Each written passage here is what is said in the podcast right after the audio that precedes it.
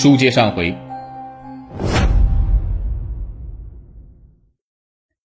发生在二零零一年十一月的一起持枪抢劫案，很有可能也是黄昌兵做的。当时是深夜凌晨四点，一个衣着性感的女孩走过天桥时，突然被一名男子用手枪顶住。不回家，叫他妈打死你！把钱交出来！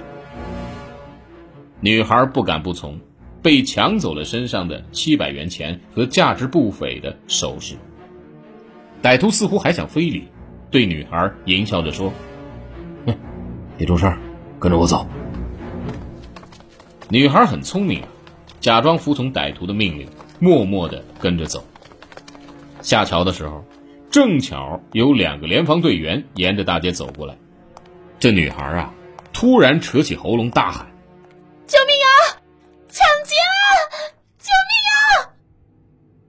联防队员听到喊叫，立即朝这边跑过来。这个歹徒啊，似乎并不怕联防队员，但无法继续绑架女孩，只能转身跑了。根据女孩事后回忆，这个歹徒和黄昌兵的照片很接近。此次经过专案组再三确认，南宁这起持枪抢劫又试图强奸的歹徒。很有可能是黄昌兵。不过，女孩描述，歹徒拿的是一支左轮手枪，这和武汉黄昌兵作案时使用的自动手枪有很大区别。那么，已知黄昌兵就已经杀了两个人，试图杀死四人，还持有枪支。警方认为，黄昌兵曾对刘丽丽说自己杀了好几个人。身上恐怕还有不少案件，现在当务之急就是尽快的将他抓获。经过技术追踪，发现了新的线索。拨打过武汉受害人刘丽丽电话的手机，在案发后曾经连续出现在武汉和河南信阳，四张假身份证中的三张居住地都写着信阳。警方认为，歹徒有可能长期躲藏在信阳。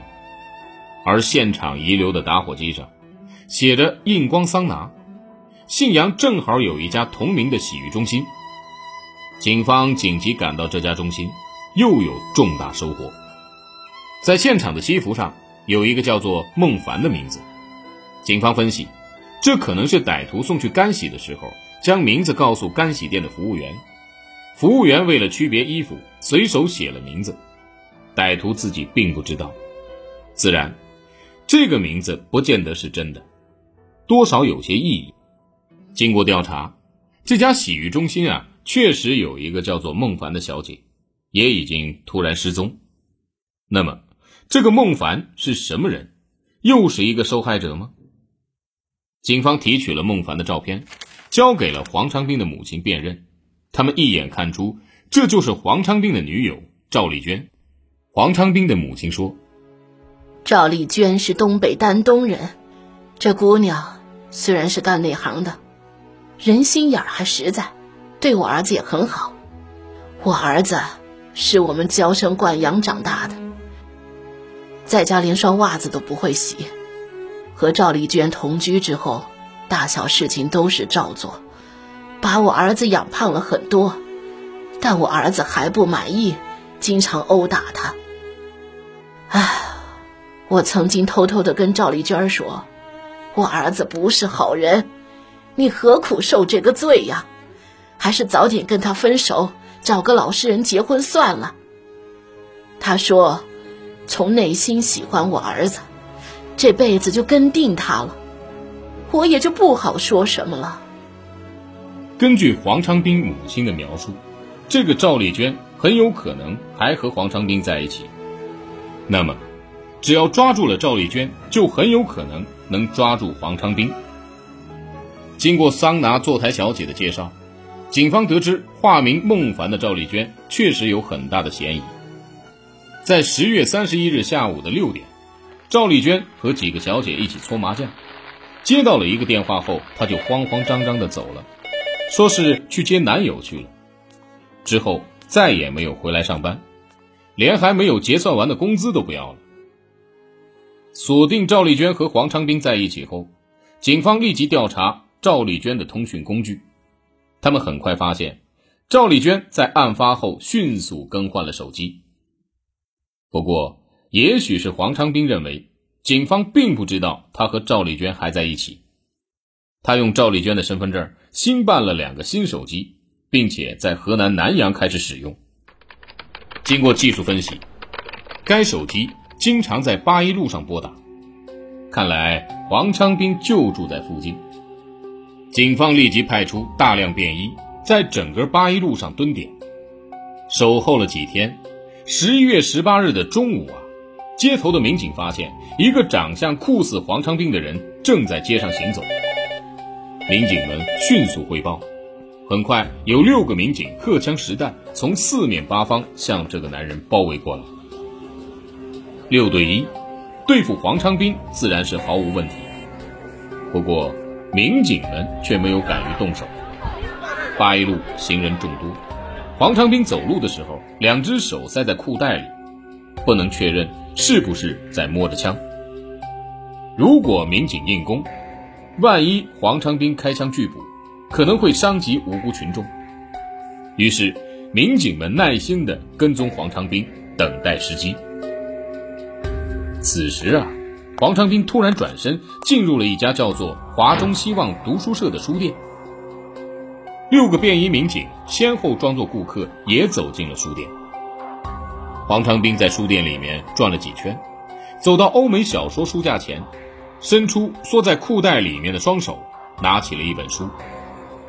就在此时，确认黄昌斌双手没有持枪的六个民警像饿虎扑食一样冲了上去。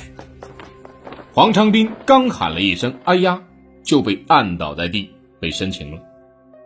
经过反复搜身，黄昌斌身上并没有携带手枪，只是带了一个随身听，正在播放着摇滚乐。至此，距离枪案发生整整十八天。警方立即对黄昌斌进行了突审，黄昌斌自知犯了大罪，死路一条，倒也没有什么抵抗，坦然交代了犯罪事实。根据黄昌斌的交代，警方冲入南阳市一处出租屋，将赵丽娟抓获。从沙发下，警方缴获了一支美制科尔特 M 幺九幺幺手枪和两发子弹，一把军刀，大量的现金。根据弹道对比，证明这就是打伤两个民警的大口径手枪。黄昌斌供述，他到武汉就是来作案的，他选择刘丽丽作为猎物。后面的事情都是他做的。发现警察以后，黄昌斌自知罪行累累，随即开枪拘捕，打车逃到了汉阳。在汉阳，黄昌斌发现警方在电视上公布了他的照片，于是不敢住店，让女友赵丽娟连夜租车从河南信阳来接他。两人连夜逃到信阳以后，第二天上午又逃往了南阳，谁知道？很快就被捉住了。让人惊讶的是啊，黄昌斌这个家伙确实是个高干子弟。一九七三年十一月六日，他出生在保定老干部家庭，父亲是级别很高的军官，母亲是军队学校的教员。黄昌斌从小养尊处优，待遇很高，物质上比这个城市绝大数的孩子都要好。只是父母都忙于工作。尤其父亲常年在部队，很少管教孩子。少年时期开始，黄昌斌就表现出变态的心理。知情人回忆，黄昌斌在小学高年级的时候，就曾经多次去军队家属大浴室偷看女人洗澡。为此，他被父亲不知道打过多少次。上了中学以后，他曾经追求过同班的一个女孩，女孩呢并不同意。有一次。他趁着晚自习，在学校厕所外面拦住了那个女孩，要求交往。女孩断然拒绝。黄昌斌恼羞成怒，竟对着她的头上、脸上连续打去。女孩被打哭了，又被黄昌斌按倒在地上，用力抓捏她的胸部和下体。后来，一个老师来上厕所，黄昌斌才被吓跑。女孩家长向学校告状。学校考虑到黄昌兵身份特殊，由校长出面约他的父亲面谈。好了，感谢您收听本期的《中国悍匪录》，我们下期再会。